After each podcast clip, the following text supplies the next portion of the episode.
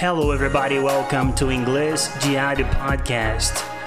This is Guilherme Alves, and I hope I can help you improve your English today. E o tópico de hoje vai ser futuro em inglês. E esse é um tópico que é um pouco, talvez, complicado de entender, porque em português o futuro é um pouco mais simples do que é no inglês. O que acontece? Em inglês a gente tem duas formas principais de falar sobre futuro, que são will e going to. Will e going to. E qual que é a diferença basicamente entre, entre will e going to? Primeiramente, will indica sempre talvez um pouco de incerteza na frase, naquele evento futuro que vai acontecer, ou talvez uma decisão que você acabou de tomar para fazer.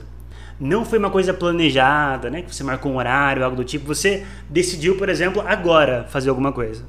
Já o going to, ele sempre vai dar a ideia, por exemplo, de uma coisa que foi pensada, planejada, uma coisa que vai de fato acontecer.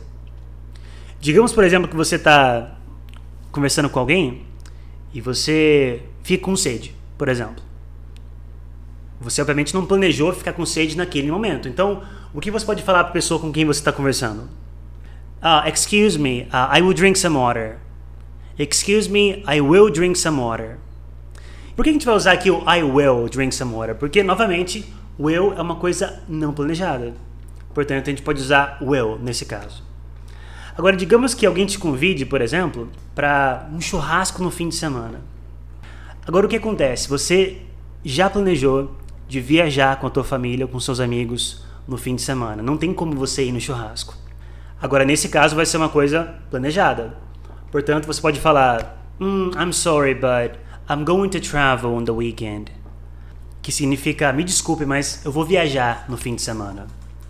Então por que a gente usou aqui o going to ao invés do will? Porque não foi uma coisa que você decidiu agora fazer. Uma coisa que você já tinha planejado, reservado o hotel antes, conversado com as pessoas que você iria. Então sempre que a ideia aqui é uma coisa que você planejou, você usa going to. Por exemplo, I'm going to travel on the weekend. I'm going to watch a movie tomorrow. I'm going to play the guitar. I'm going to study English. Todos esses são planos futuros. Agora, decisões tomadas no momento, que você acabou de pensar, ou talvez tenha uma certa incerteza sobre, você pode usar will. I think I will go to the beach. Eu acho que eu vou para a praia aqui, uma incerteza, né? I think I will go to the beach. Uh, decisões tomadas no momento. Por exemplo, I will make some tea. Eu vou fazer um, um chá, uma coisa que você não planejou, decidiu agora. Você pode também usar o will. Então, para resumir e ficar bem claro, decisões planejadas, decisões que você tem certeza que vão ocorrer, você vai usar o going to.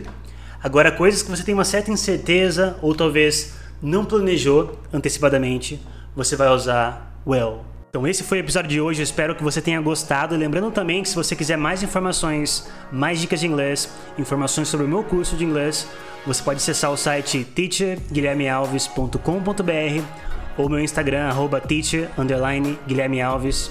Thank you so much and see you soon.